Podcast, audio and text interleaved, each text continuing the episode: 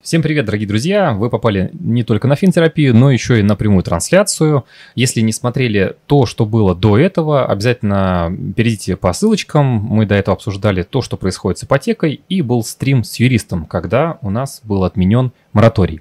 Но сегодня мы говорим о инфляции. В гостях у нас Игорь Шимко. Я очень рад, что ты сегодня смог выделить время и приехал к нам в особняк инвестора. Всем привет! Спасибо большое. Вот это мега хайповая тема, конечно, у нас сегодня, поэтому слушаем, налетаем, пишем комментарии, есть о чем подискутировать, и вообще должно быть очень интересно. Да, мы сегодня будем отвечать на вопросы где-то через полчасика, потому что хочется побольше вам рассказать э, того, что мы с Игорем нашли интересного про тематику инфляции. Ну и, конечно, ответим на вопрос сегодня, можно ли подружиться с инфляцией и как благодаря ей зарабатывать, а не терять средства. Э, ну, наверное, первый вопрос э, у меня в голове, который возникает при слове инфляция, это что подорожали продукты или подорожали машины, вещи. И раньше, э, если мне не изменяет память, э, был такой момент интересный, когда монетки э, из драгоценных металлов откусывали кусочками, и получалась такая обгрызанная монетка.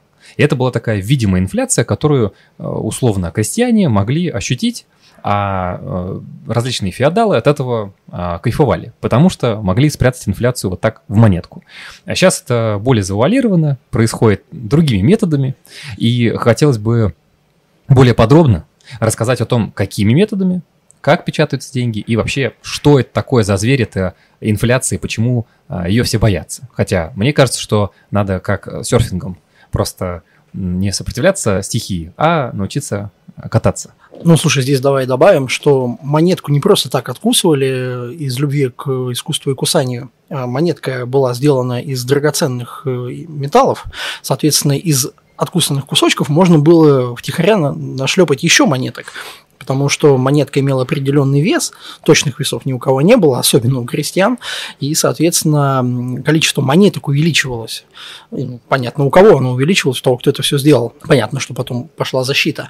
Но да, это такой прям совершенно старый пример а, для того, чтобы было всем понятней, э, всем э, очевидней. Вот ты уже сказал про продукты. А, инфляция у нас – это процесс э, утраты деньгами способности что-то купить реальное фактически вот все ходят на работу, все получают зарплату, но за счет того, что растет денежная масса, получается так, что на эту зарплату ты можешь купить все меньше и меньше продуктов, потому что продуктов э, количество более-менее константа, одно и то же, вот, а кто-то денежек подливает под свои задачи. Раньше этим занимались э, фактически феодалы, сейчас э, эту функцию перехватили под себя государство, особенно после того, как э, произошел уже последний, так сказать, шаг к отказу от золотого стандарта в мире, то есть это сделала Америка в 70-х годах, и все, понеслась душа в рай, соответственно, можно было включать печатный станок. Естественно, есть много всяких благовидных предлогов. Зачем, иногда не очень благовидных. Есть э, якобы ограничения, чтобы никакие центробанки не печатали деньги, потому что это же легкая жизнь для правительств, легкая жизнь для регуляторов. Э, ну, у тебя есть какие-то проблемы, ты взял, выпустил еще денег и как бы заткнул дыру. По факту так и происходит. То есть э, мы э, сталкивались с такими явлениями, как гиперинфляция, и это было в прошлом веке, фактически есть и сейчас зависит, конечно, от страны. Мы сейчас сталкиваемся с огромным прирастанием денежной массы долларовой в мире после ковида.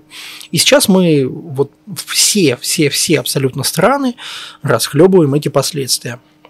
Это те самые вертолетные деньги. Да, да.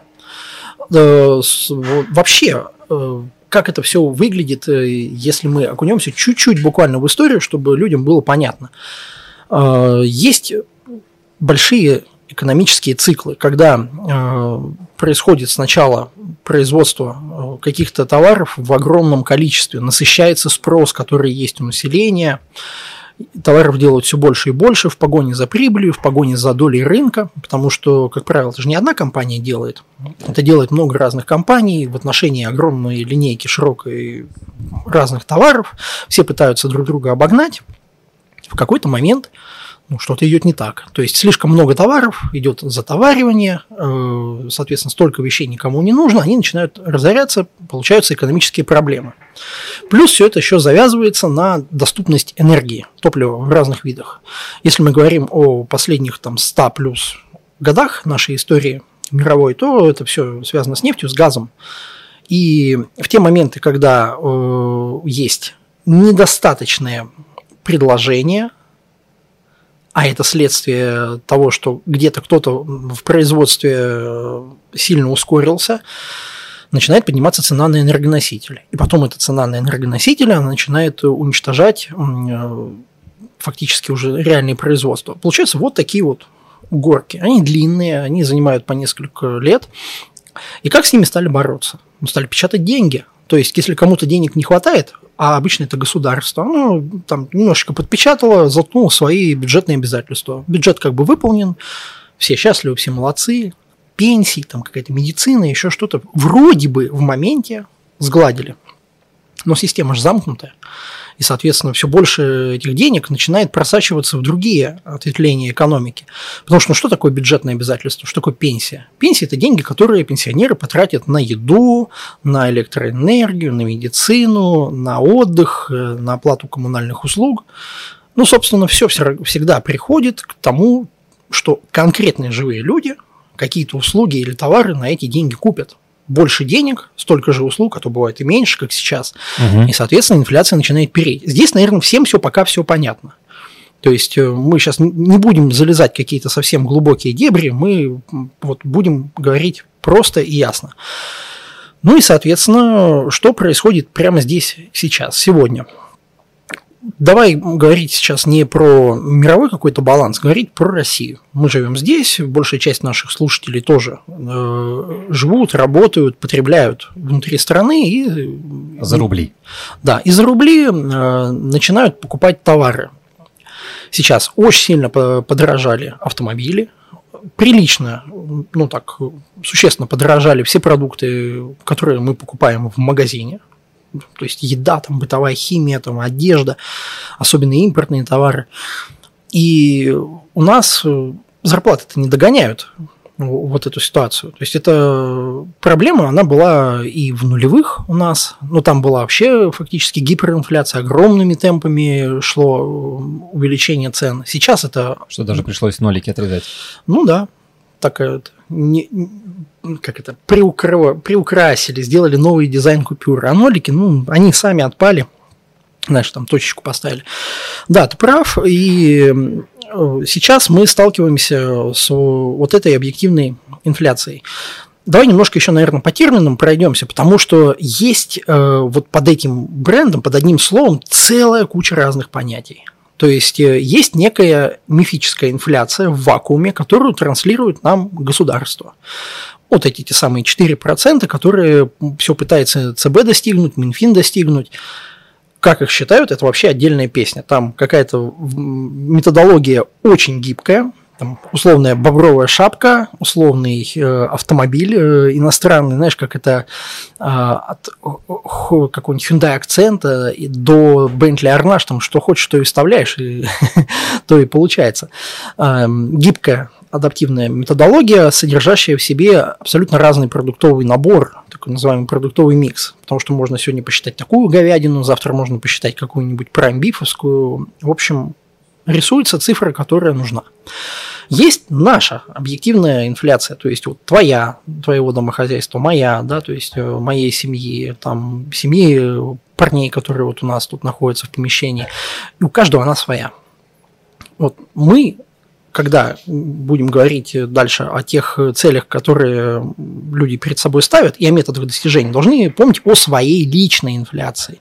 Не о 4%, которые государство нам диктует, а о том, что касается конкретно вас. То есть, ну, то есть типа, да. именно поэтому, извини, что перебил, а, начали появляться всякие индексы, там индекс Биг Мака, индекс еще там чего-то, а, борща, индекс оливье, там, потому что у тебя есть несколько вариантов продуктов, которые внутри.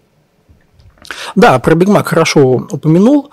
А, там же есть э, четко стандартизированный набор. Там сколько весит эта булка, чего она сделана, сколько мяса, какие там листья используются, одни и те же этого салата, там помидорка, сырок, ну и так далее. Немножко менялась рецептура за последние десятилетия, но настолько немножко, что можно этим пренебречь по сравнению с тем расчетом, который делает, естественно, государство. Поэтому этот индекс отражает большую корзину продуктов, большое вовлечение экономики, потому что там же еще, смотри, труд людей, которые это все угу.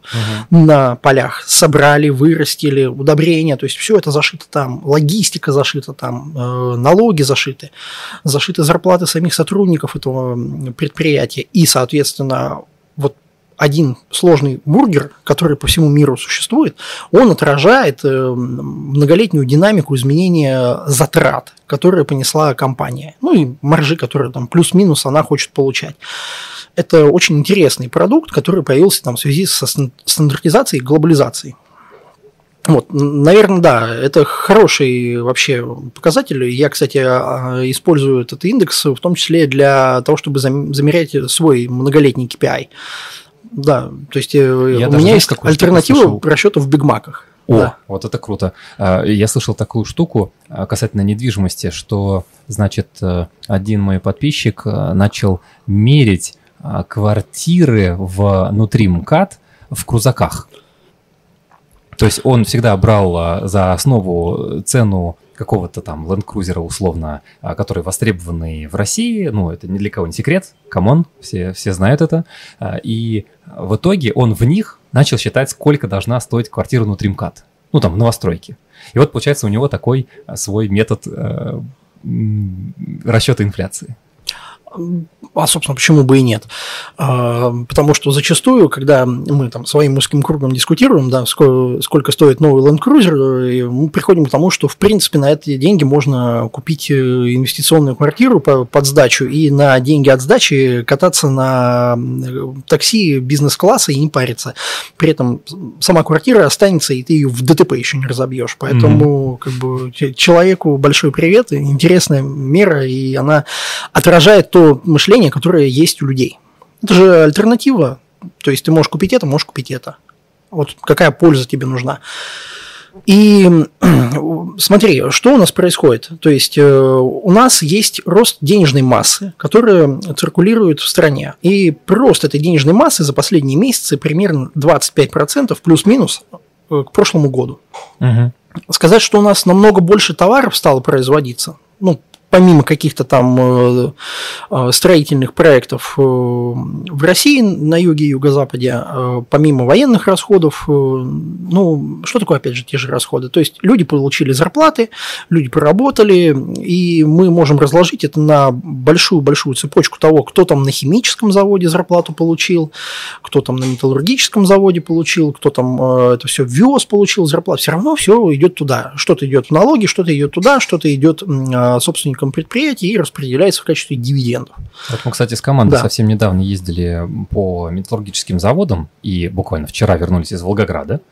Э, периодически спрашиваем у людей, кто работает на заводах, какая там зарплата, и в итоге я, например, был очень сильно удивлен, когда увидел, что парни, которые работают прям вот, ну, в самом пекле, у них там зарплата 65 тысяч. Вот, э, я понимаю, что они уже в 50 лет не работают по определенным причинам, но трудятся они, как мне кажется, ну, немножко не за те э, деньги, которые бы, как мне кажется, должны они получать. Вот это меня поразило, конечно. С точки зрения региона того конкретного, где находится определенный завод, да, это уже хорошие деньги, потому что они отличаются от средней зарплаты по конкретному городу. Но в целом, если мы возьмем и начнем, конечно, пусть не совсем правильно, но сравним с Москвой, а, я понимаю, что это все-таки немножко не то. Но у них ведь тоже своя инфляция. То есть он на эти деньги все равно понимает, что у него, например, там что-то дешевле. Не знаю, к примеру, а, у него дешевле потребительская корзина с точки зрения еды. У него может быть дешевле там земля, и он себе дом может построить дешевле, чем нежели он, извините, тут вот где-нибудь на Новой Риге, да, строил себе дом.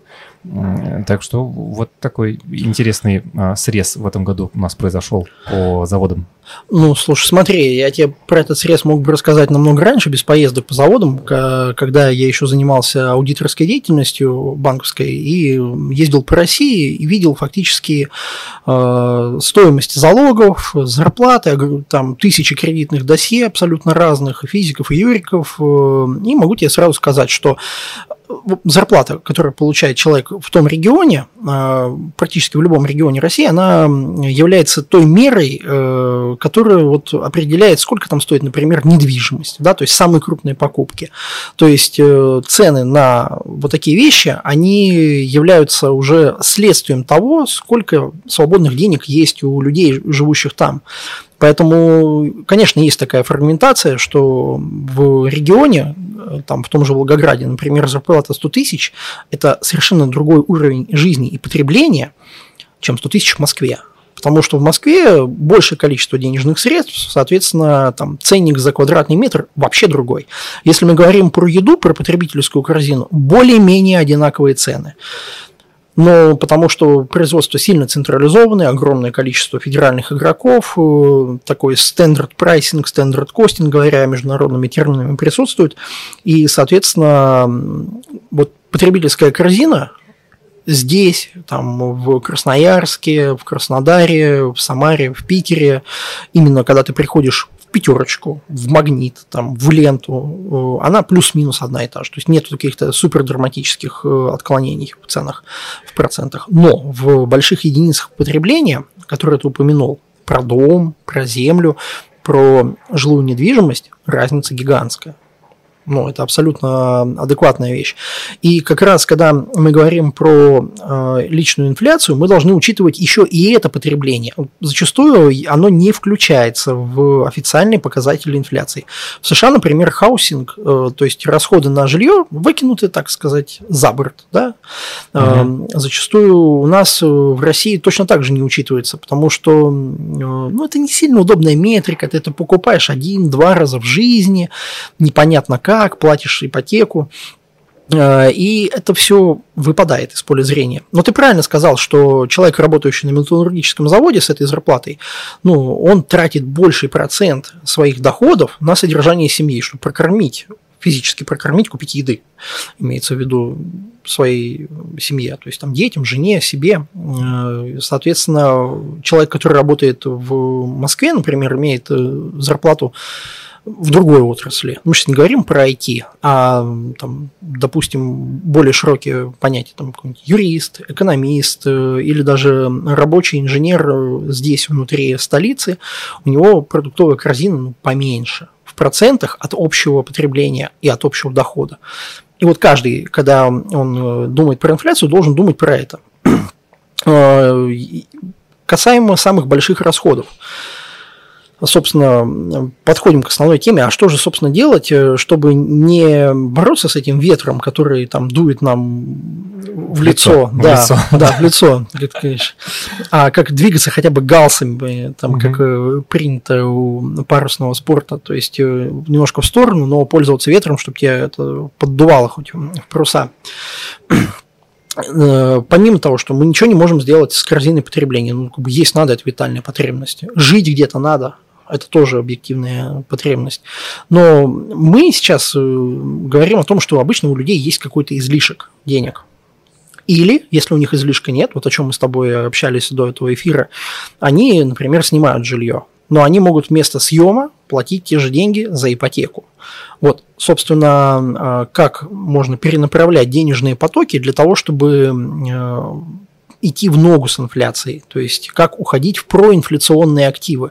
Это Ух, крайне... я думаю, это сейчас сложное понятие, нужна да. шифровка какая-то. А мы сейчас э, скажем проще, то есть вещи, которые имеют реальную полезность такую вот для человека, ну, прям польза в виде жилья, ну, всем понятно, да, то есть в нем как минимум можно жить. Если это э, какая-то инвестиционная квартира, апартаменты или коммерческая недвижимость, соответственно, сдавать, получать денежный поток. Потом акции, с них можно получать дивиденды. Угу. Акции это вообще отдельная история, потому что акции компаний, особенно продовольственных, они же работают как раз вот в той самой сфере, где эта инфляция и рождается. То есть э, дорожают продукты, увеличивается выручка, увеличивается средний чек, там вот этот like for like. Э, одни и те же продукты в этом году стоят дороже, чем угу. в прошлом. Ну, вот получается как раз один из вариантов – это акции, например, компаний, которые могут эту инфляцию переложить на потребителя. Да. А еще? А еще, ну, у тебя есть э, недвижимость, у тебя есть, э, конечно, движимость в виде ленд-крузеров, но тут очень много нюансов. То есть это уже более спекулятивные темы, потому что срок жизни актива меньше, а, соответственно, он имеет свойство устаревать и разрушаться физически и достаточно быстро. То есть, если это какая-то машина, которая сильно страдает от коррозии, ну, через э, лет 5-7 она может уже прилично подсгнить и ничего там вообще не спасете. Да, то есть машина в данном случае это трата-расход. Мы сейчас не говорим про людей, которые там... Коллекционные в... тачки собирают. Да? Коллекционные автомобили – это отдельная категория. Но есть люди, которые там, знаешь, купили несколько ленд-крузеров и держат их в полиэтилене ага. где-то в гараже, но это единицы. То есть... Э, Этим а, пушечным салом их, значит, намазали, чтобы не... Да, чтобы потом продать э, на дефиците, ага, воспользовавшись хайпом. Естественно, это не массовая история, нет смысла о таких вещах говорить. А, есть еще а, версия, что золото хорошо переносит свою стоимость, э, вот эту ценность. А вот, кстати, мы про золото сейчас говорили, и там был момент такой, что мы отвязались от э, золотого стандарта, Америка отвязалась от золотого стандарта, ЕЦБ тоже, а, ну, в смысле, Европейский э, центральный банк. И в итоге получается, что мы такие вот все отвязались, а золото все равно никуда не делось, оно все равно есть. И пару раз, когда я общался с такими а, анархистами, потому что это все такие радикальные ребята, а, кому очень нравится золото, они говорят, что вот все надо именно в нем мерить, это как раз та самая правда, это те самые реальные вообще возможности оценить какой-либо актив, неважно, это там, квартира, машина, еда и прочее, прочее. Вот надо вот мерить все золото и так далее и тому подобное. Вот э, как, как нам здесь объяснить нашим зрителям и слушателям, а, кстати, мы это зальем на подкаст-платформу, так что если вы нас слушаете, подписывайтесь, ставите там звездочки, сердечки. Э, хотелось бы объяснить человеку, который нас слушает, что же все-таки будет происходить, э, если мы будем вот только в, зол, в золоте все мерить. Где здесь подвох? Он же в любом случае где- где-то он имеется. Нельзя все мерить только в одном. Смотри, э, вообще ценность э, после отказа от золотого стандарта, она держится на наличии общественного договора. То есть э, ты считаешь, допустим, что вот эти кусочки желтого тяжелого металла имеют какую-то ценность, и еще там 200 тысяч человек тоже считает. И вы внутри себя можете ими циркулировать. Да? То есть практической ценности оно не несет. Ну, ты можешь сделать из него бирюльку, украшение. Ни у кого из физиков, из обычных э, физических лиц, естественно, не присутствует какое-то химическое производство, в котором нужно столько золота, где это был бы расходник там, или, не знаю, какой-нибудь инертный сосуд, или еще что-то, ну, давай честно, это просто красивые желтые штуки. Но все договорились, что они имеют ценность. По сути, это э, золото сейчас и золото тогда имеют разную вот эту вот степень доверия. То есть э, и то, и то это такой фиатный договор. Ну, вот как э, купюры у нас есть, там какие-то купюры в карманах там сейчас. Билет написано. Да, там билет до Хабаровска, да, то есть привет из Хабаровска. Пятитысячная купюра, если кто не в курсе. Ярославли. Да. И э, общественный договор говорит нам о том, что, ну, блин, эта штука, она вот имеет вот такой номинал, она везде принимается, ты приехал с этим билетом до Хабаровска в магазине в Самаре что-то себе купил, в Москве купил, засунул в банкомат, она у тебя конвертировалась в нолики, там запись на твоем банковском счете, все понятно, все просто. Ну, золотом плюс-минус так же, но есть нюанс. А, понимаешь, то есть крупные сделки, которые проходят внутри государства, естественно, ни в каком золоте не рассчитываются. И у тебя, по сути, это рынок, а, либо ты торгуешь с банками, покупая у них и совершенно невыгодно продавая назад зачастую uh-huh. так.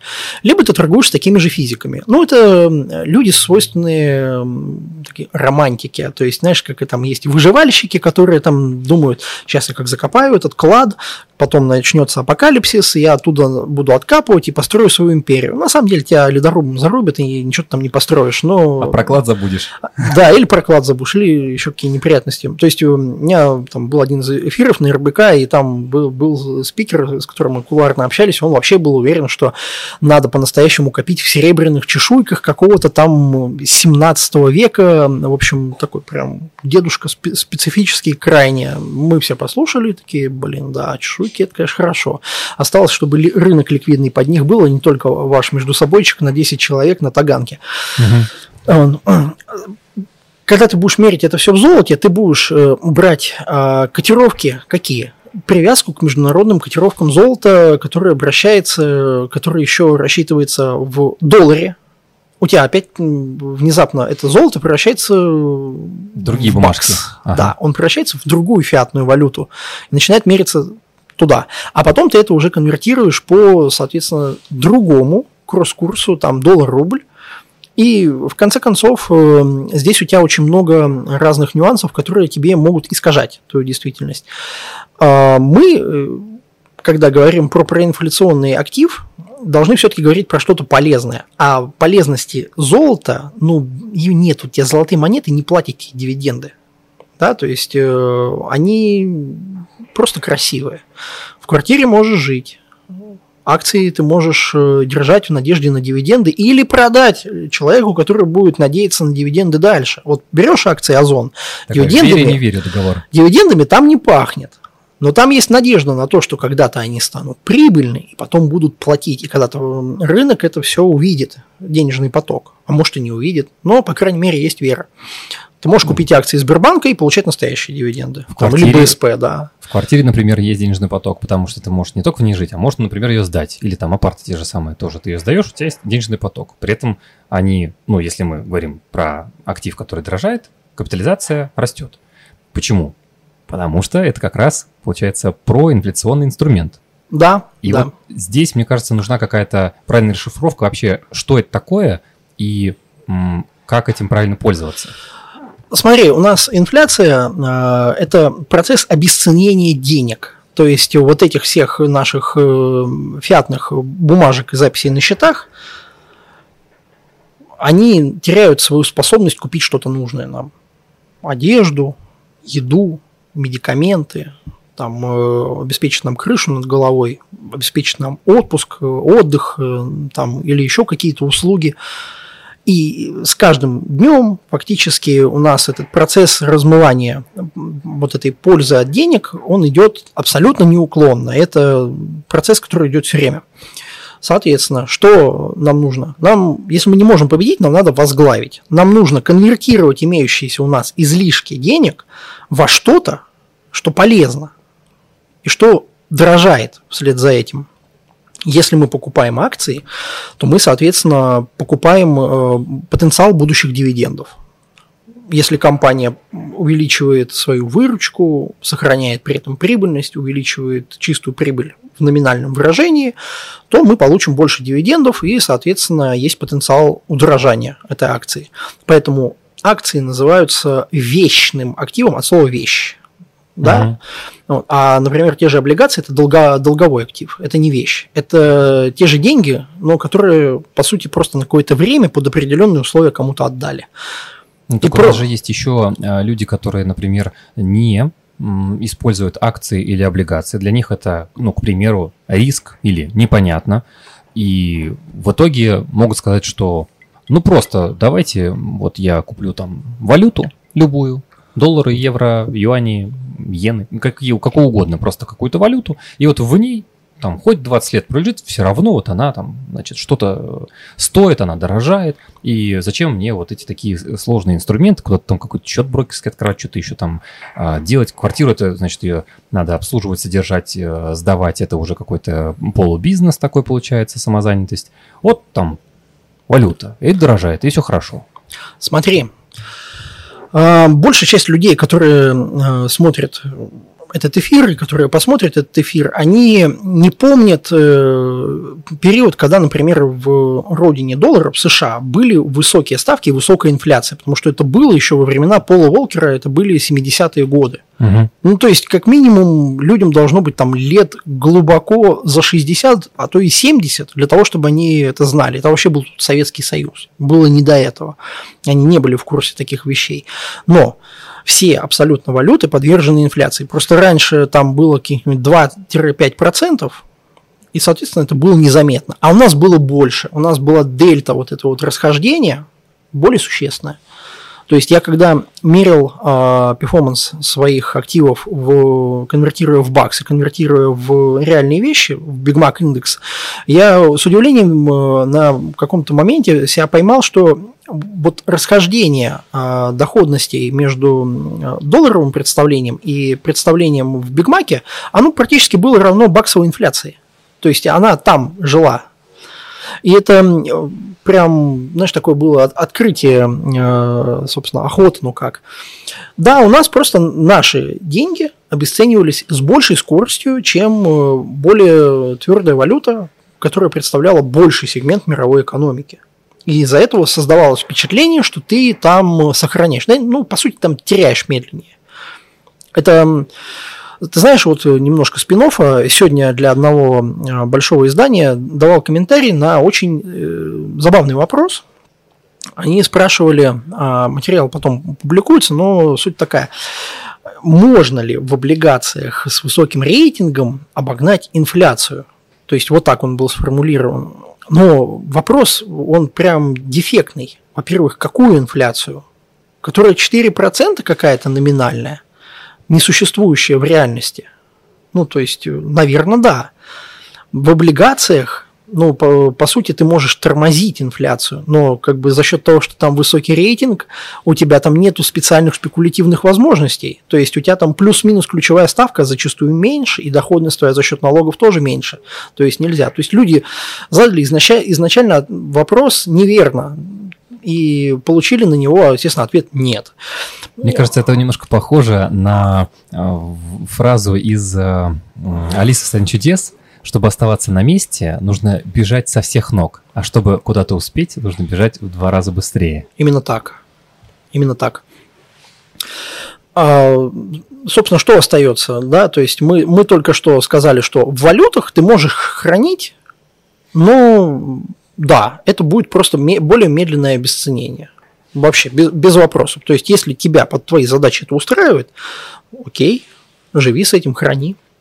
Здесь же надо понимать еще так называемую лотность, размер лота. Вот наша а, любимая тема фондовый рынок, акции, там есть маленькие лоты, можно купить что-то там за 500 рублей, на 1000 рублей, на 2000 рублей. А, например, э, другой класс активов, недвижка, он же здоровый, там нужно много денег сразу, и ты покупаешь один лот за миллионы. Да, там не получится на тысячу рублей. И там не будет уже такой диверсификации. Поэтому мы сейчас поговорим про разные варианты. То есть есть люди, а, например, ну, а пенсионеры, которые на излишке денег пенсии там, покупают себе там, 50-100 долларов, там, периодически складывают их в кубышку где-то дома. Секретарь какой-нибудь, сервант. Их это устраивает. Погоди, давай накидываем. Шифонер. Шифонер, да. Шиф, шифонер под э, криптошиновое платье. У кого было криптошиновое платье у прабабушки, ставьте лайки, если кто в курсе вообще такого материала. И для них это окей. То есть э, со вкладами в свое время они обожглись в той истории, которая была 30 лет назад. Знаешь этот мем про Сбербанк? Сбербанк рассказывает, что ему свыше 100 лет, но ровно до того момента, когда начинают его спрашивать про вклады Советского Союза. Там ему ровно 30. Да, так. Он сразу же молодеет. 70 лет прям вообще пуф, сдуло. Да. А, соответственно, доверие к таким инструментам поменьше. Зато вот купюрка достаешь, это как в меме, беру свои наличные, трогаю их, прикасаюсь к ним, и мне хорошо. Да, то есть достал, посчитал, фух, кайф, они под контролем, все нормально, можно поменять, курс растет. Сейчас вот мы записываемся 95-96 за доллар, а было 70 год назад. Так а здесь же сразу, как мне кажется, добавится комментарий, что однажды я не помню, у меня там было лет, Будь пи- 200. лет 5 или 6 мне было, я помню, что был курс, например, там 6 рублей за доллар или там 8. Короче, он был очень-очень сильно маленький, а теперь он там 95. Получается, что ну, круто, результат хороший для тех, кто был в долларах.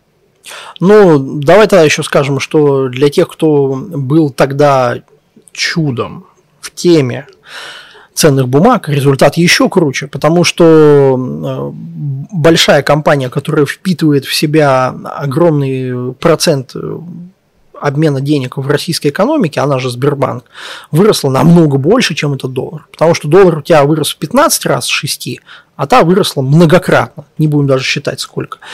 Потому что она впитывала в себя вот это превращение денежной массы, гиперинфляцию, и мультипликатор был конский.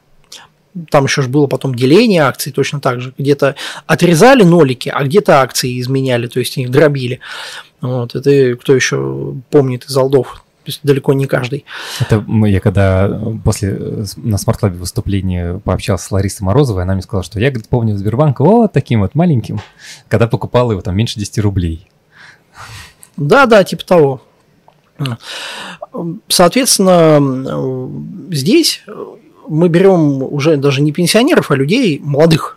Вот молодые люди, которым там к 30 годам, ну, которые начали только зарабатывать, начали иметь какие-то деньги, которые у них э, идут в накопление. Излишки. Ну, да, слово, знаешь, какое плохое слово, излишки денег.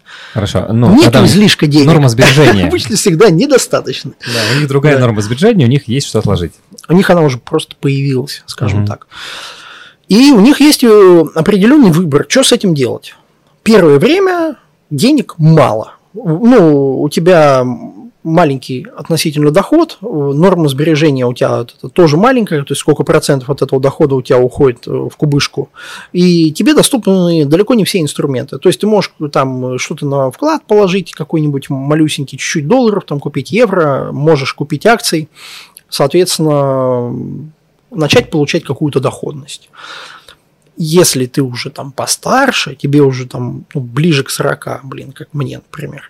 Вот, и, соответственно, у тебя уже там побольше капитал, у тебя на протяжении многих лет была другая норма сбережения, там накопилось всякое, и ты уже там можешь позволить себе иметь дополнительную недвижимость.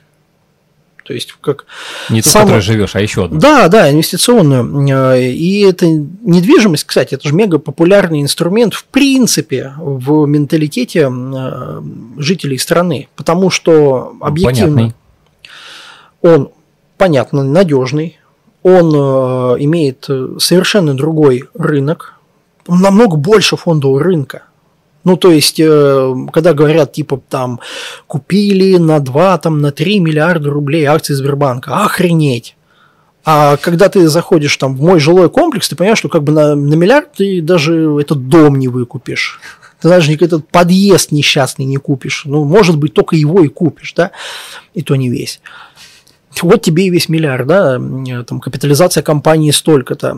Э, Фактически, кстати, вот из этого у нас там много лет говорили, что у нас фондовый рынок недооценен. То есть э, там какая-нибудь теплогенерирующая компания, реальное производство, приезжаешь, охренеть, там, ну, стоят котлы, люди работают, сотни людей, там все, производство, там компания капитализации ярд. И ты приходишь в жилой дом, смотришь, и тут ярд, и там ярд. Как же так? Рынок огромен, и он понятен. В нее можно прийти, вот она, можно посмотреть там, сейчас можно посмотреть в камеру, как она строится, наблюдать за процессом, как вырастает э, объект. Можно сдать, можно продать, рынок ликвиден, рынок интересен. И э, да, он мен- меньше подвержен э, со- социальным потрясениям, потому что страна, в которой, по сути, 30 лет, э, ну, 35 уже будем считать, назад произошел слом именно строя, и все вот эти вот, как это, бумажки-обещалки в виде бандов, которые присутствовали как гособлигации, всем, кому должны, простили, вклады всем, кому должны, простили. За валютку раньше была отдельная статья, и по большому счету э, еще всю страну аккуратно обманули во время приватизации с ваучерами. И, и что оставалось людям, по сути?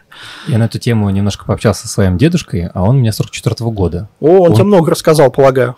Да, да, да, да. Было жутко интересно, потому что он мне и про вклады вот эти рассказал, и про, сбер... и про книжки рассказал различные, и еще, конечно, он рассказал про облигации. Поэтому как только я их вообще упомянул, он такой, о, знаем мы такое, проходили, плавали, знаем, нет, спасибо, нет. Да, да. И, собственно, фактически и акции сегодня, и э, недвижимость являются проинфляционными активами. То есть, э, если взять, например, там кейс, там, мои родители покупали когда-то в 2001 году, ну, 22 года назад, э, объект недвижимости, жилой, квартиру, покупали ее за одну сумму. Сейчас она стоит многократно больше, и я посчитал, Раз 20. посчитал этот кагр, э, там было 16% годовых сложным процентом на протяжении всех этих лет. То есть, вот объективно, сколько в себя инфляции впитал объект. Да, с вот этим вот э, всплеском, который был в 2020 году, но на дистанции получилось именно так. Со многими объектами получилось именно так. Денег стало больше, а польза объекта, она никуда не делась. То есть э, здесь мы можем сейчас еще подискутировать, кстати, про недвижку побольше, потому что про фондовый рынок уже, наверное, всех достали. Здесь как бы миллион разговоров было, и не только у нас. А в целом, вот смотри, ты как считаешь, там рынок недвижимости является перегретым на сегодня или нет? Вот это прямо сейчас. Э, давай собирать хейт, хватит уже скучные вещи разговаривать. Когда все уже, кто, кому было скучно, они все уже ушли с эфира, теперь мы будем жечь. Отлично. Да. Ну, смотри, значит, э, если мы говорим про новостройки, которые очень сильно оторвались от реальности, потому что начиная с марта 23 года, в котором мы сейчас находимся, э, цены переписывались постоянно. Особенно это происходило в июне. И, ну, разница условно между студией, которая продавалась с отделкой сдачи 25 год, 4,9, 5,2 миллиона. Это внутри МКАД, это 20 квадратов с отделкой, ПИК. И в итоге она превращается в 7400. Ну, come on, за полгода, ну, построилось там несколько этажей, Э, квартиру человек еще не получил. Застройщик, застройщик по-прежнему продает ДДУ, как бы обещание квадратных метров, а сдача по-прежнему в 2025 году. А, какова причина того, что настолько сильные изменения, хотя в том же самом районе вторичка наоборот начинает проседать, особенно учитывая тот что сейчас произошло с э, ключевой ставкой и подъемом рыночной ипотеки. Ведь вы не сможете в семейную ипотеку там или войти, ипотеку зайти и купить себе вторичку. Ну, Нет. Это не работает. Это специально было создано для того, чтобы поддерживать стройку. Правильно? Да. И значит, у нас получается два абсолютно э, ну, разных рынка. Один рынок новостроек, субсидированный на игле ипотечный, и э, настоящий реальный рынок, вторичный. Хотя, по сути, это одно и то же это должно быть одним и тем же. Но с момента 2020 года, когда у нас был запущен этот процесс с э, вертолетными деньгами, льготной ипотекой, с 2019 года, когда были объявлены счета escrow и перестала работать стратегия «купил на котловане, продал на ключах», вот теперь мы начали уже а, совершенно в другой реальности, в новой реальности жить. И для меня, например, э, то, что происходит сейчас с новостройками, крайне Эм, неподходящее время для покупки. И сколько раз я уже и в марте 22-го останавливал людей, выходил в эфир, говорю, пожалуйста, сейчас не покупайте недвижимость, вы потеряете деньги. Купите за там, 12 миллионов, ну, продадите за 10. Зачем вам это нужно? Э, подождите момента. Есть же простое правило еще из фондового рынка buy the dip. А выкупаем просадку, ищем точку входа. Появляется всегда какое-то окно возможностей с э, дешевыми деньгами, с э, какими-то новыми, например, очередями, с э, новыми ЖК, развитие какого-то района или еще что-нибудь, что там придумает, значит, наша Мосархитектура и, конечно, Минфин. Поэтому, да, конечно, хорошо, что начали закручивать гайки и убрали около нулевые ставки, потому что порой разница была в доплате по 50%. Это перебор, конечно. Я здесь согласен полностью, что убрали, молодцы. И молодцы те, кто успел этим воспользоваться, особенно в октябре месяце прошлого года. Там было не по 50%, а по 20% уже. А, а, есть же объекты, которые дорого стоят. Вот, если мы зайдем, а, просто посмотрим какие-то эфиры и видео про бизнес-класс, там вполне серьезно а, застройщик делал такие условия, что если вы покупаете за наличку, это 20 миллионов за там, трехкомнатную квартиру. Если вы покупаете в ипотеку 0,1, у вас этот объект превращается в стоимости в 30 миллионов. Это не шутка, это не прикол. Реально застройщик так писал. Потому что он это субсидирование закладывал внутрь. Почему? Потому что, да, он может субсидировать, например, а, относительно гос вот этой поддержки а, с 7%, к примеру, да, там 6,7, да, 6,7 а, субсидирует до 0,1, 6,6. Окей, но это только 12 миллионов рублей. А ипотека-то здоровенная, и вот это все остальное он начинает запихивать в стоимость. И в итоге получалась а, разница в 50%. Вот это, конечно, уже ну, неправильное движение. Ну, по сути, это уже дела минувших дней. А, как мы говорили, это хотели проветрить помещение, вместо того, чтобы открыть форточку, кто-то особо рьяный выбил дверь. И пока не было двери, кто-то успел туда забежать, но потом дверь назад поставили и прикрыли ее поплотнее. Смотри, а, вот для, даже не для нас с тобой, а для публики просто э, проговорю, э, что ты правильно сказал, что есть такое, знаешь, как термоклин разделение там на два разных э, уровня. То есть есть новый абсолютно рынок, новья, то есть э, новостроек. Есть весь остальной рынок, в котором обращается на вторичном рынке недвижимость. И здесь мы должны заходить э, с точки зрения пользы то есть мы должны ставить себя на место пользователя, что он вообще покупает. То есть человек, который покупает новостройку, зачастую покупает платеж, то есть он пытается влезть в определенную стоимость ежемесячного платежа. Сейчас вот пойди посмотри баннеры там ЛСР, ПИК, самолет. Э, Продают платеж. Прода... Там едешь по МКАДу, там и у тебя самолет там какие-то там картофельные поля, номер 2014, э, там участок такой-то, платеж 43 тысячи в месяц. Вообще ни слова, сколько стоит квартира. Вообще ни слова. Платеж такой-то, ребят, платеж, вот, знаешь, такими большими-большими буквами угу. на этом 3 на 6 18-метровом плакате. И, и э, мы ставим себя на место клиента.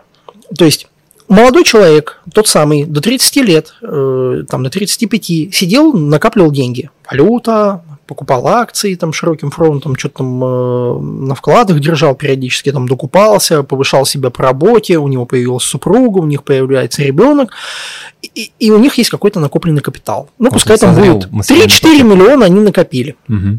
Мы говорим про Москву, да, то есть uh-huh. для понимания, где основная застройка идет. Что они могут себе позволить в сегодняшние дне? Днище. Они могут позволить себе, а, вторичку, но вторичка в Москве стоит миллионов 12, допустим. То есть вот такая, которая им подойдет. Они на 8 миллионов должны взять вот эту ипотеку, которая сейчас будет стоить там 12, а то и 14 процентов уже 14. 14, там на 2 повышали. И фактически у них будет платеж за это 100 плюс тысяч. А представим, что эта семья ну, получает там 200 в месяц на троих. И вот они половину должны отдавать. У них нет. Если учесть, что еще жена может быть в декрете? Жена, да, ребенок может быть в декрете. И ну все. и все. И вот весь доход. Соответственно, гасить быстро им это сложно. Если они еще где-то арендуют, у них там остается поменьше денег, но они готовы потерпеть взять новостройку. Но в новостройке они принесут те же деньги, они купят квартиру не за 12, а чуть-чуть больше, да, то есть... За 15. Да, там за 15. Они покопят какое-то время, увеличат э, свой платеж до 30%, который теперь минимальный 3... 3... С 1 января да. будет. Угу. Ну, пока им там в этом году еще хватает их там 3,5 миллиона, там 4 миллиона, то, что там влезть. И они получат под другую, под семейную, допустим, ипотеку, или, допустим, даже льготную, но у них будет платеж. Низкий платеж. Низкий. Да, они возьмут 10 миллионов, но они будут платить за это 10 миллионов, они будут платить 55-60 тысяч. Вот, собственно, и вся разница. То есть люди, почему, почему вот эта первичка такая дорогая? Да потому что она позволяет. Я тебе вот скажу, что в банках я наблюдал, что э, квартиры по всей России имели одну и ту же цену, цен, ценность вот это выбиралось, вот сколько денег может семья за энное количество лет саккумулировать и впихнуть в ипотеку, вот продуктом от этого была цена. То есть э, примерно одно и то же количество лет и, и бабла заработанного за эти годы нужно было в Самаре, нужно было в Ставрополе, нужно было в Москве, в Питере, и все, все плясали вот от э, тех э, денег, которые люди получают. В Москве получают побольше, ну на, получи тебе ценник за такую же квартиру, такой же метраж, много. В Уфе получают поменьше, ну и ценник поменьше, да, то есть, но вот эти цены, это уже э, есть функция производная, да, от э, этой функции, соответственно, это производная от того, сколько они денег зарабатывают, и с какой платеж они могут потянуть. Все от платежа идет. И сейчас вот этот прирост цен, он, по сути, уже закладывает будущие подъемы зарплат за счет того, что э, поднялась денежная масса. Потому что деньги все равно проциркулируют, будет вынуждены компании индексировать зарплаты. Ну, люди будут э, уходить с одного э, места работы на другое, чтобы получить побольше. И постепенно эта вся штука будет всплывать. На вторичном рынке немножко другой портрет покупателя может быть. То есть там может быть э, семья, которая уже постарше, у них нет ипотеки, у них там наследная квартира мамы, папы, бабушки умершей. Это совершенно другой чек при продаже. То есть они ее продали и получили в руки десятку. Вот, соответственно, они пошли, добавили к ней еще 3-4 миллиона и купили там плюс побольше там, комнату, у них стало больше, там, ребенок родился, второй ребенок родился, взяли трешку. Но для них э, эти 3-4 миллиона с высокой ставкой, это те же 30-40 тысяч, они там по-другому себя чувствуют понимаешь, э, другой рынок, там много миновых сделок, разъезды, съезды. Это вот как э, есть блогеры в сфере недвижимости, э, не будем их называть, но там один сидит, занимается вот такими сделками там и рассказывает про то, что работа риэлтора это дико сложно, то есть ты должен там с этими семьями работать, там, учитывать их потребности, там, кто-то кого-то ненавидит, кто-то кого-то хочет объегорить, кто-то не хочет съезжать, много нюансов, вторичка. Другой Другой сидит и рассказывает, как э, в пике покупать квартиры и, соответственно, на них зарабатывать на сдаче. Оба имеют свою правду. Но рынок – это среднезвес. Если мы говорим про проинфляционный актив, то мы э, про недвижимость говорим в долгую. Это не то, что купил на котловане и продал. С появлением искрова все, до свидания, этого нет. То есть здесь ты купил и, например, пользуешься лет 10 или сдаешь в долгу. И вот за это время Тоже она раскроет, раскроет свою, собственно, ценность. Здесь не получится быстрых спекуляций, это надо понимать.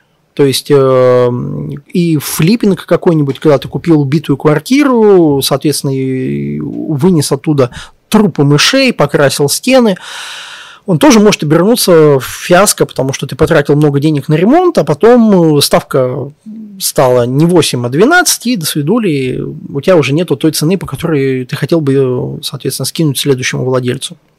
Вот, то есть для тех, кто хочет уже запарковать свои деньги в этот рынок, остается сейчас при высоких ставках, дорогих деньгах не так много возможностей. Нужно в новостройках искать плохие сегодня локации, прям, вот вы должны приехать, вам должно быть противно то есть, э, например, в Москве, но которые попадают под комплексное развитие территории. То есть там будет как в стоимостном инвестировании. Смотришь на какую-нибудь ну, условную Сигежу, а она там в жопе. Я не могу подобрать другой эпитет. Она именно там. То есть долгов завались. Э, там пиломатериалы, цены в лаях. Все плохо. И вот такое же ощущение должно быть вот в этой локации. Но ты знаешь, что за эти 10 лет там появится дополнительное метро, там построят школу, садик, высадят парк, снесут старый уродский, абсолютно ублюдочный завод, расселят мигрантов. И а опа, еще может быть это... Это другая локация. Да, а еще это может быть, например, а, тот самый uh, ужасный запах, который вы все можете чувствовать на Волгоградке от завода Микоян. И его тоже будут убирать. Да, ну, да, вот хороший пример. Э, как бы восток Москвы, он обычно считался таким зашкварным местом, без обид, кто там живет, но по сравнению с, например, какой-нибудь Рублевкой Западом, это было типа фу-фу-фу. Но в хорошем месте сегодня там нету уже джуса, там и так уже цены задраны. Вот, и поэтому сейчас всякие там Очаково промзоны стреляют, э, стреляют объекты, которые находятся в так называемом ржавом поясе Москвы, там, где что-то улучшается. И аналогично э, в других городах, где есть э, подобные там какие-то неудобные места, ну, мы просто не, не знаем те города, в которых мы не живем. Надо руководствоваться той же логикой. Покупаем там, где сегодня плохо, в долгую, например, сдаем, получаем какую-то часть денежного дохода, грубо говоря, треть или там даже четверть нашего потенциального дохода – это э, арендные платежи, которые там, допустим, перекрывают э, взятое нами кредитное плечо и плюс чуть-чуть сверху, ну или хотя бы в ноль, ну, если прям в долгую. А остальное – это улучшение того места, где находится объект, и впитывание инфляции, потому что вот эта вся денежная масса, она все равно проциркулирует в зарплаты и в покупательную способность людей. Но вот а при этом все равно многие говорят о том, что Эм, рынок там обрушится или что-то там с ним, значит, случится, будут какие-то огромные просадки. А, ну, огромные нет, потому что даже, ну, просто для сравнения, какие-то совершенно ужасные события, которые происходят в городах, они не рушат стоимость недвижимости, а если мы говорим про что-то ликвидное типа квартиры, но снижается стоимость на 30-35% относительно а, вторичного рынка это не значит, что она стоит ноль. Она не стоит ноль. Она стоит ноль, когда она уничтожена, когда, не знаю, взорвался там какой-то вулкан, как это вот произошло совсем недавно на Канарских островах. Ну и если так честно, вообще курортная недвижимость, она всегда подвержена определенным рискам, не связанным с мегаполисами. А если мы говорим про мегаполисы, про столицы, то, конечно, там есть приток населения, там есть институты, там есть э, инфраструктура, и даже если ты перенесешь условно столицу там из Москвы, не знаю, в Новосибирск, то, ну, вроде как, да, центр, так или иначе, где-то центр страны по карте. И это все равно не изменит той ценности и той пользы, которая есть уже в Москве. Да, да. Уже э, построено там, допустим, БКЛ, э, больше триллиона рублей потрачено. Просто на то, чтобы сделать новое кольцо. А это самое большое кольцо э, на планете Земля. Самое большое просто. Я сегодня катался. Круто. Ну, не, я не весь круг, я чуть-чуть пару станций. А, ну, но так по чуть-чуть объезжаю. Смотри, кстати, ты вот э, про столицу сказал. Э, в тех объектах, что мы брали, ты и я, там огромное количество... И наши да, и наши друзья, огромное количество людей со всех регионов России. Там сейчас процесс покупки стал абсолютно удаленным. Ну, то есть, э, если брать того же самого ПК, ты Пара не... смс А ты никуда не приходишь. То есть у тебя электронно-цифровая подпись выпущена, э, реально пара смс э, документы в банке два раза подписал, все, до свидания, все готово. Ничего нет. И поэтому ты смотришь в чатах собственников, блин, там, я типа живу там в Мегионе, я живу там в Хабаровске, я живу там, вся деньги появились и сделал себе инвестицию. Понятно, что мы имеем возможность, э, вот как мы делали... 21 года, кстати, это появилось. В ноябре прошлого года. Мы приезжали на место, и мы исследовали. То есть да, я, я несколько лет потратил на обход э, всей Москвы ногами, прям в прямом смысле слова, пешком для того, чтобы понять, где что находится, где что интересно купить. Да, то есть, и поэтому у меня были очень осознанные выборы. То есть, я когда там выбирал объект недвижимости, я прям тыкал пальцем, здесь плохо, здесь плохо, здесь, о, вот это супер место, потому что я везде там был.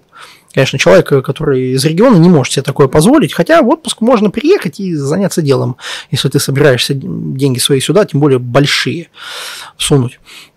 А по поводу просадок, ну вот смотри, конкретный ноябрь прошлого года. Мы тогда mm-hmm. с тобой обсуждали э, в премиуме НЗТ э, тему с 0,1% ипотекой. Еще на площадках э, мы наловили этого самого удобрений в свои лица, где люди нам рассказывали, что мы два идиота, и вот мы с тобой делаем ошибку, потому что мы покупаем на горячем разогретом рынке оверпрайс. Там еще вот э, мой э, та, товарищ Алексей также это самый участвовал, тоже брал, сегодня с ним пересекались. Что мы вот э, буквально сегодня с ним тоже обсудили? За неполный год скоро будет год, но пока не полный год. Те же самые объекты стали намного более недоступны. То есть э, процентов 15-17 произошел рост цены тех же самых аналогичных, вот прям метраж, планировка, точка объектов. Просто переуступка.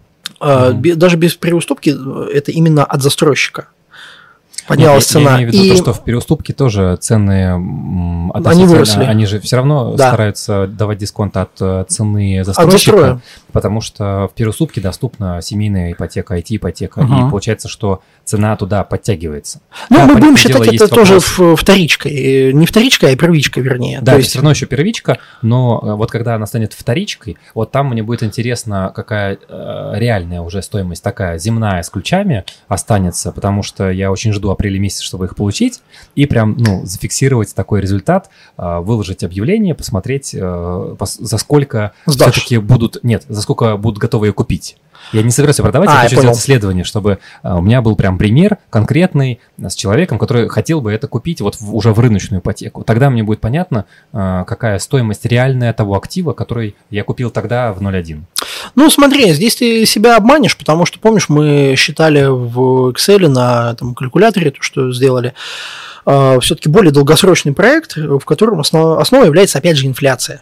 Мы угу. считали на 8% инфляции. Ну, то есть это реально такие цифры, достижимые в России и на длинной дистанции, и со сдачей, и с налогами, и с костами, и обновлением ремонта.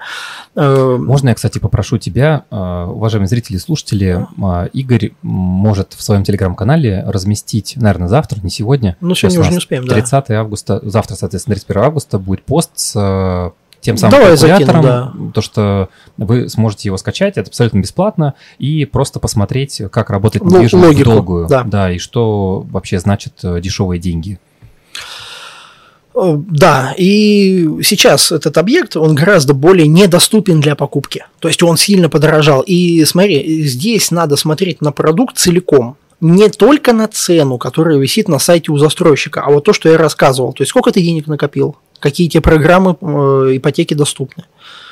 Потому что для нового человека, который туда пришел, а, мы брали э, с одним плечом, 15% минимальным взносом, небольшие деньги туда закинули и получили да. очень дешевые деньги под эффективную ставку 1,8% на 30 лет. На, на миллионы, на, на угу. десятки миллионов Пойди сейчас вниз, спустись, попроси у кого-нибудь 10 миллионов на 30 лет, по, меньше, чем по 2%. Знаешь, куда тебя пошлют? Туда не пойдешь. Вот, а, а ты взял, соответственно, но не у них. Они умные.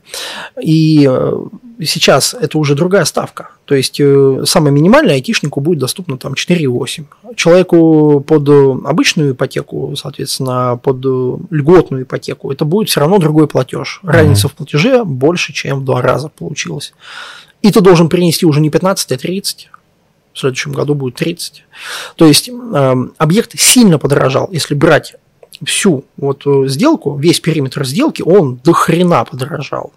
И фактически те люди, которые нас э, обкидали удобрениями, ну, мы обтерлись и свои эти теплицы удобрили. Э, в итоге нормально сезон прошел. То есть да, правильно напомнил про калькулятор. Выложим тул, котором есть много факторов, которые нужно учитывать и которые все в совокупности уже позволят тебе понять, стоит овчинка выделки или нет. То есть посчитать экономику, непосредственно сделки, но помимо экономики обязательно надо уже думать о том, а как будет развиваться район. Потому что мы когда там, с Алексеем занимались изучением района, мы делали объективный контроль. Мы открыли карту, мы открыли КРТ, вспомнили, кто где гулял, когда там что смотрел. Потом мы выбрали несколько локаций, мы туда приехали живьем и провели там часы то есть мы исходили ногами пешком от МЦК, там, от метро, посмотрели, где что находится, как куда дойти. То есть промерили там с секундомером, сколько реальные тени, сколько там пишут на сайте, да, то есть э, сколько пишут в отзывах. Какие-то свое составили впечатление и уже потом взяли объекты. Ну, это обязательная часть работы сегодня, потому что дешевого фондирования уже почти нету. Оно есть объективно только у представителей э, не древнейших, но нужных профессий, да, то есть IT. Эм, семей, семейная ипотека также позволяет э, зайти в, ну, по сути, все еще инвест привлекательный. Да, то есть, как бы... Так еще же семейная ипотека, ее можно несколько раз брать. Да, но ты попробуй с семьей-то этих денег-то накопи лишних. Это, О, да. В этом прикол весь семейной ипотеки, что как бы денежки-то вот они, косты у этих денежек вроде небольшие, но только взять ты сильно много их не можешь, потому что у тебя должна быть э, действительно очень обеспеченная семья. Она на то и семейная, что как бы все лимитировано. Мы тут недавно прикалывались, когда была встреча с подписчиками здесь, э, в особняке инвестора нашем, значит, обсуждали такую тему, что скоро, наверное, появятся на рынке некие а, брокеры, которые будут э, подделывать документы э, те, у кого есть ребенок, выходить замуж или жениться, и таким образом получать семейную ипотеку в виде льготы. Ну, это так, чисто мы поржать просто собрали эту тему, обсуждали. Мне кажется, в условиях сегодняшней цифровизации не пустят. Э, такие ты темы из нулевых рассказываешь, когда там э, люди занимались откровенным криминалом, поделивали справки с работы, чтобы им кредит дали в банке. Вот. А сейчас такого не будет. Ну вот, по сути, если описать весь такой дорожную, дорожную карту или путь э, фактически, как вот инфляцию оседлать, не так и много инструментов есть. Да? То есть, э, либо ты копишь сначала в каких-то вот этих вещах, связанных там с фондовым рынком, накапливаешь доли в компаниях, которые повышают цены на свою продукцию, забираешь инфляцию оттуда, ну или там банки, они просто процессят эту массу денег. То есть, если Сбер половина э, экономики выросла на 25%, ну он, а он все еще половиной остался. Ну, смысл понятен. Или вот в таких активах, если вы диверсифицируетесь, и вообще вам эта э, вся петрушка надоела, потому что там то есть вот, мобилизация, то инопланетяне прилетели, но это на 25 год, по-моему, запланировано. Вот эм, Соответственно, вот эти все маржинколы, переживания, а кому-то уже хочется какого-то, знаешь, как-то фиксации результата вот этих всех больших усилий. Потому что накопление и сохранение и приумножение денег – это отдельная нифиговая, прямо скажем, работа. То есть э, она требует, с одной стороны, компетенции, времени э, и бить себя по рукам, чтобы лишнего не натворить.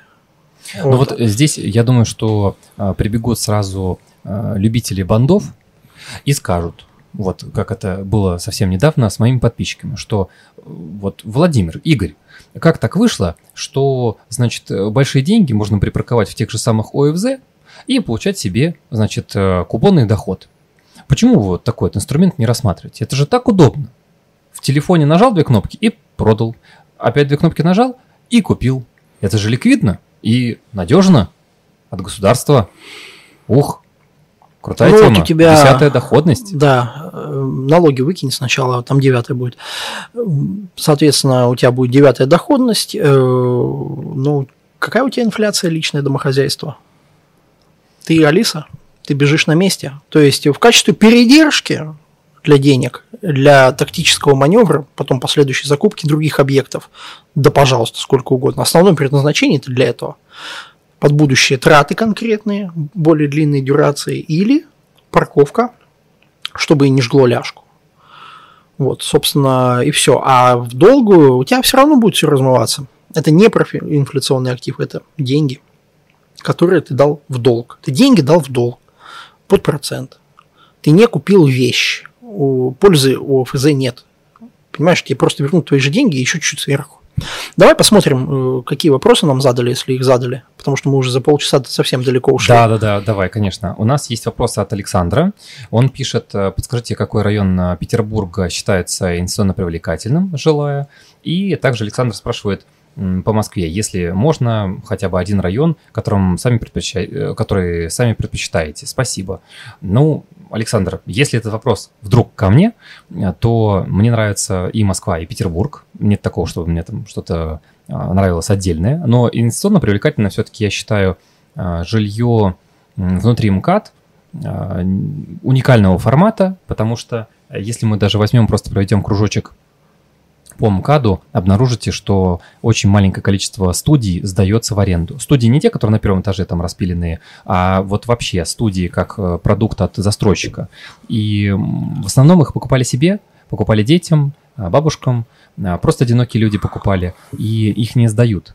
А вот под сдачу их крайне мало. Ну, вот сейчас э, откроем завесу тайны. Дело в том, что на Авито их 180, на Циане 120 э, и в Дом Клике 67.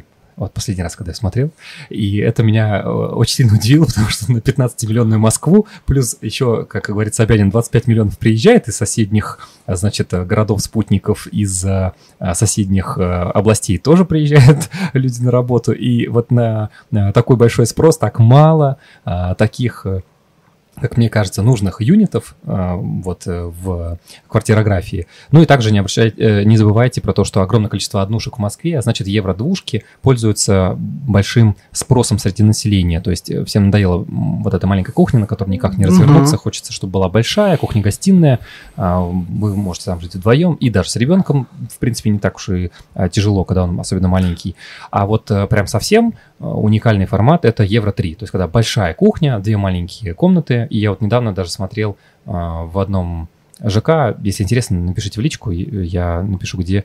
Это значит, около третьего транспортного, а, хороший район, там есть перспективное развитие территории, и 23 миллиона, бизнес-класс, э, переуступка, то есть вам доступны льготные ипотеки там, и 61 метр, уникальная планировка, при том, что она одна на этаже, все, у тебя получается там 4 э, студии, 5 однушек на этаже, и вот она, бам, одна вот эта евротрешка. Вот э, когда вы так ищете, когда вы скрупулезно подходите внимательно э, к поиску объекта, вот, ну, тогда вы получаете хорошую доходность, тогда вы получаете уникальный объект, который не захотите продавать 10 лет.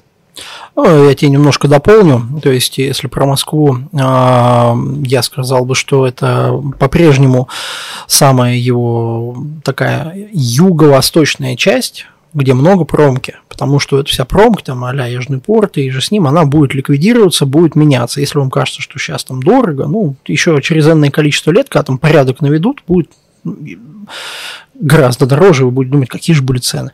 И э, ты правильно говоришь, что мало объектов э, малоформатных в доступе. Ты же видишь те, которые не сдали, их просто разбирают.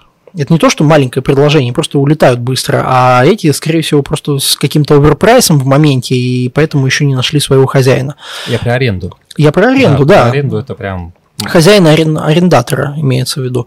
А, ну, мой выбор в данном случае, конечно, это больше вот эти вот однушки и евродвушки, просто с расчетом на то, что можно захватить чуть больше аудитории, то есть включая молодые семьи, то есть молодая пара, который, ну, туда можно пригласить гостей, там можно э, с кем-то из родственников перекантоваться, там какая-то дополнительная комната есть, когда они в гости приедут, ну или опять же ребенок небольшой, то есть э, один в семье, это уже как бы доступно. То есть будет широкий пласт людей, которые будут вполне себе с радостью снимать. И там, где вот смотрели, там, где брали, там реально много людей, вот именно молодого возраста как раз, или без детей, или там даже без семьи, как раз под вот эту публику прям идеально подходит. Ну а что думаешь по поводу Петербурга? Я лично вижу проекты именно управляемые апартаменты и вообще апарты в Питере, которые сдаются под э, посудку, то есть какой-то средний срок, там на 2-3 на недели. Вот там я вижу очень хорошую доходность, потому что ну, мы зажаты, туризм развивается, деньги туда инвестированы большие и инвестируются. Поэтому Петербург я вижу именно с точки зрения посудки, да, хорошо, нежели э, долгосрок. Смотри, по конкретному кейсу, который вот буквально э, прям из первых рук знаю. Э, правда, Москва, но посудка апарты. Обещание высокой доходности. По факту э, 4 ведра фетучини разной степени недоваренности на уши владельцев. Угу. А, компания, которая а, фальсифицирует, по сути, отчетность относительно того, сколько сдано посуточно. Если вы за этим сами не следите, вы можете получить, типа, 10 ночей у вас жили, а остальное забрали кэшем. и вы это не увидите. И у вас там будет вместо обещанной доходности бублик. Апарты, опять же, все риски, соответственно, коммерческой недвижимости. Из серии вас туда можно не пустить, отключить вам воду, свет, если вы будете особенно биться с управляшкой. А вот жилая недвижимость э, в Питере как раз можно брать те же самые районы у метро ближе к КАДу, ну, к их кольцевой дороге, там, где идет развитие территории. Там есть интересные объекты, я там даже сам немножко смотрел. Э, ребята хотели девелопментом заниматься, я тоже э, глядел на их инвестиционный проект.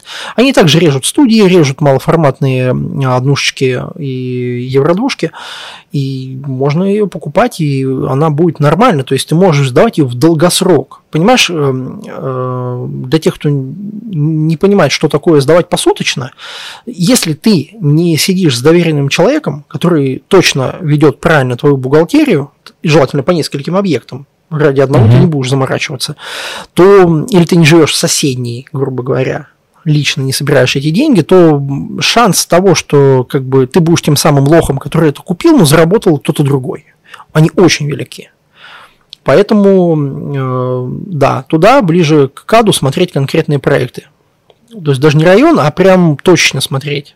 Потому что там немножко другая специфика. Там и на севере есть э, хорошие вещи под бизнес-класс, и э, ближе туда к югу, опять же, к более таким э, общедоступным районам тоже можно глянуть.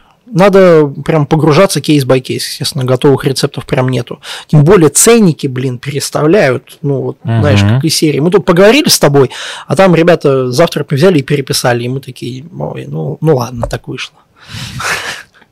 Ну, да. мне вот нравится подход, когда мы говорим про конкретную, локи, э, э про, про конкретную локацию, то есть мы говорим про конкретный ЖК, конкретное э, место, конкретная э, планировка. Вот э, в таком ключе я готов общаться. Э, я здесь ну, предметное открыт... обсуждение, да. Да, да, да. Я здесь открыт, пожалуйста. Вот, ну, приходите, я здесь там два дня в неделю точно где-то провожу, могу ответить на какие-то вопросы.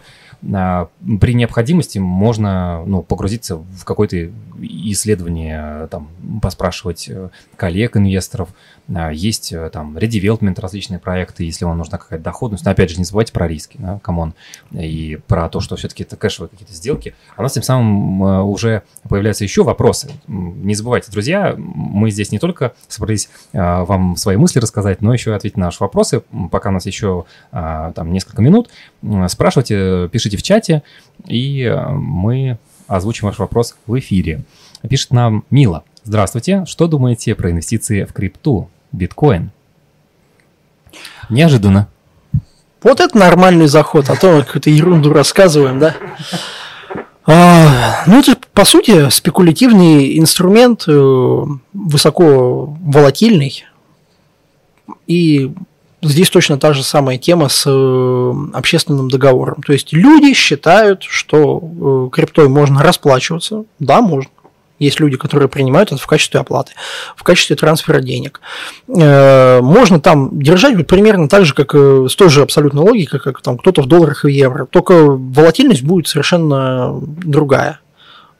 То есть это сегодня может быть 20, завтра может быть 30 тысяч долларов за монету.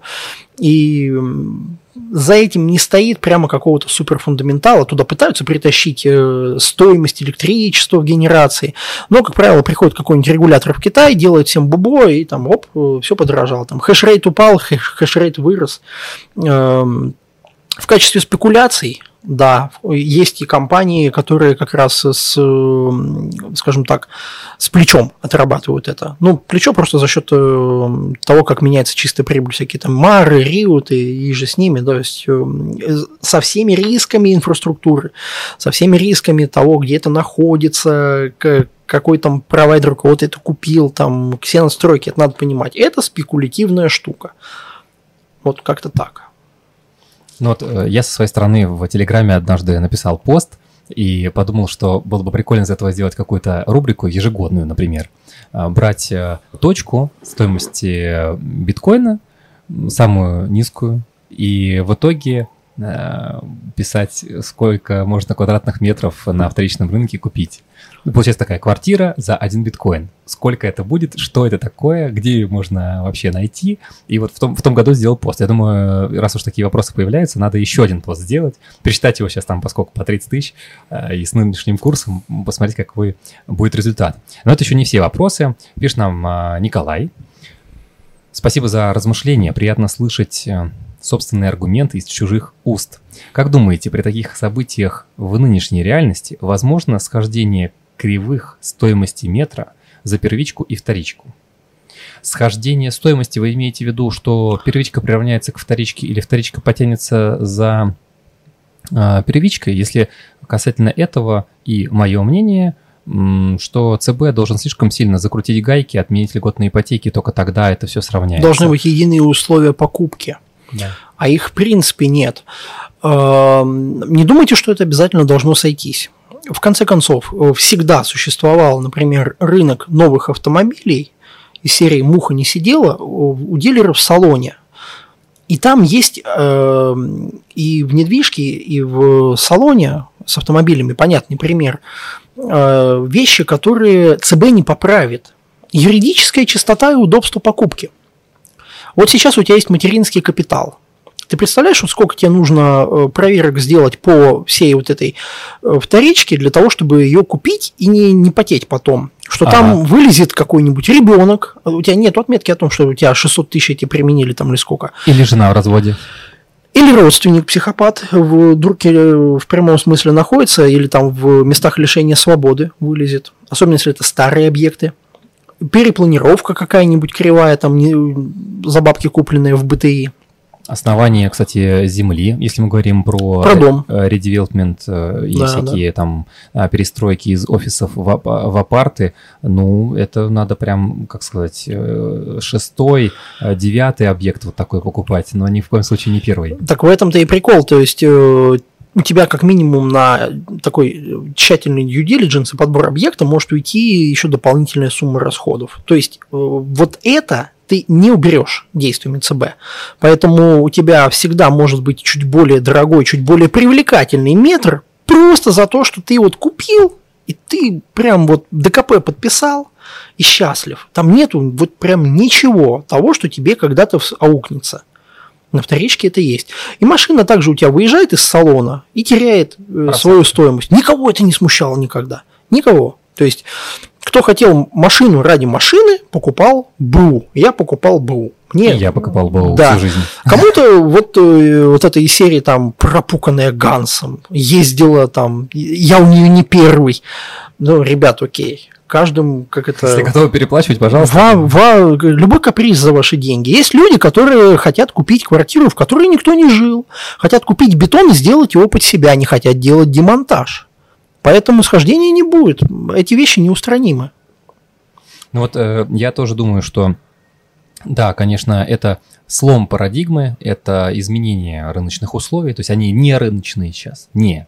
Э, при этом позволят нам в очередной раз да, открывает вот эту э, форточку возможностей.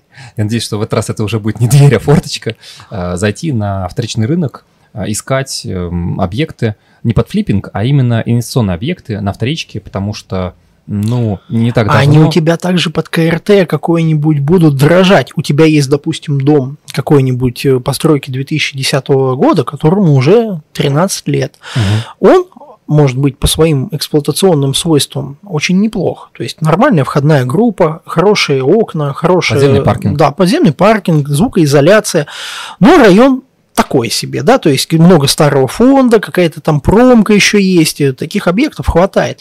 И когда зачистят и обновят весь район, а он у тебя тоже подорожает. И у тебя новое жилье там подорожает, и старое, которое неплохое, которое тебя устраивает и сильно морально не устарело, тоже подорожает. Вот как такое окно возможностей. Но капитала там надо больше. Но вот если мы говорим про вообще то, что мы сейчас делаем с клиентами, я даже с теми, с кем начал э, вообще подбор объекта с апреля месяца, э, мы так и не брали. Просто не брали, потому что пока что мы ориентируемся на октябрь, когда закончится вот эта а, дешевая госпрограмма по ипотеке за там 7-7-8%. А, как только она заканчивается, одобренные ипотеки чуть-чуть съезжают. Как только рыночная ипотека а, с там, ставками 11, 10,9 съезжает уже в сентябре, в октябре на получается, сколько там, на 15, да, ну, где-то 15-14 процентов. Поэтому дело, что Минфин там сейчас э, уже говорит о том, что нет, мы не будем изменять э, ипотеку с господдержкой, мы будем все это продолжать субсидировать. Ну, какое-то время они это будут делать, но это дорого. Come on, при ставке в 14 это много. Потому что, да, э, здорово, что поднимают ставку. Наверное, хорошо. Хорошо тем, у кого депозиты? Да прекрасно, пожалуйста, э, используйте эту возможность э, для себя Хорошо ли это для вторичного рынка? Да, это хорошо. Почему? Потому что у вас при дорогой ипотеке есть возможность подешевле купить себе объект, а, который уже готов. Который уже готов. Ну, классно. И у нас есть еще один вопросик. Значит, нам пишет Артем. Артем спрашивает, э, значит, добрый день, а можно пару конкретных ЖК Москвы, в которых вы видите хороший потенциал? Спасибо. Ну, опять же, это вопрос к тебе или ко мне? Есть у тебя какие-нибудь э, более любимые объекты или нет? Более любимые Посмотрите, что есть у ПК в так называемом э, ржавом поясе Москвы. То есть э, то, что, например, строится возле МЦК там есть э, несколько объектов, которые могут потенциально вас заинтересовать. Э, сразу скажу, что как это bad neighborhood немножко, да, то есть э, ага. там где-то пахнет Микояном, который не будет пахнуть, где-то еще много всего застраивать, но рядом есть, соответственно, большой парк как раз ботанический сад. Можно посмотреть. Почему, почему этот застройщик? Потому что он с отделкой сдает. То есть э, это в качестве инвеста, как это, процесс приемки уже создал отдельную индустрию, так сказать, где да, да. да там заставляют все поправить. Э, при этом, ну, опять же, те же люди, которые там живут, специально тоже смотрю там и чаты жильцов. Э, обязательно, кстати, ищите чаты жильцов в ТГ. То есть вот в телеге это прям... Очень полезная штука. Это когда хотите какой-то объект посмотреть, и у вас есть мониторинг объектов, они находятся там ЖК, там такой-то парк, ЖК, там Холм парк, там Волжский, э, там этот ботанический сад. Находите и вот э, читайте их боль. То есть то, что им не нравится, да, какие там есть проблемы, топит ли там кладовки, топит ли там парковку, какие там есть нюансы. Надо потратить время на изучение и уже решить для себя. Потому что э, КРТ зачистит окружающую промку, там будет нормальное жилье, но вы будете понимать, э, какие были проблемы, при заселении, там есть чаты приемок, есть э, какие-то чаты просто, вы можете понять, там какие люди живут, ну, люди такие же, как и все, абсолютно нормальные.